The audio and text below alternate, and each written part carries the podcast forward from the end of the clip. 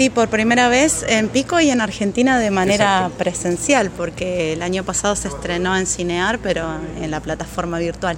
Bueno, imagino que será una jornada muy emotiva, teniendo en cuenta todo lo que significa, ya pasó el 24, pero digo, todo lo que significa la semana y especialmente para vos, porque el documental es sobre la historia eh, de tu mamá.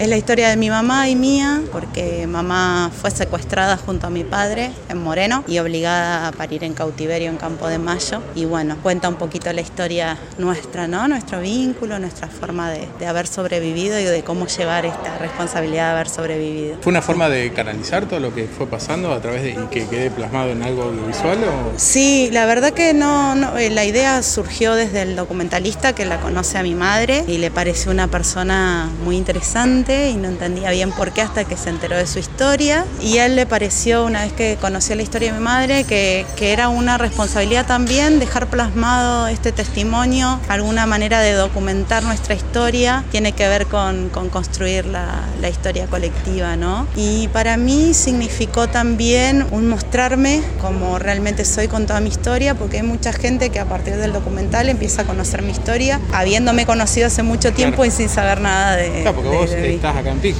Yo vivo en Pico hace más de 21 años, 22 años ya, casi 23. Sí, me vine a estudiar acá y mucha gente que me conoce desde hace tanto tiempo todavía no, no tenía idea de, mi historia hasta que surgió lo del documental, así que para mí es... Es una triple producción de alguna forma con Colombia, Uruguay. Eh, sí, sí, es eh, una coproducción entre el Instituto de Cine Uruguayo, el INCA argentino y eh, la Universidad eh, de Cine y de Artes en Colombia.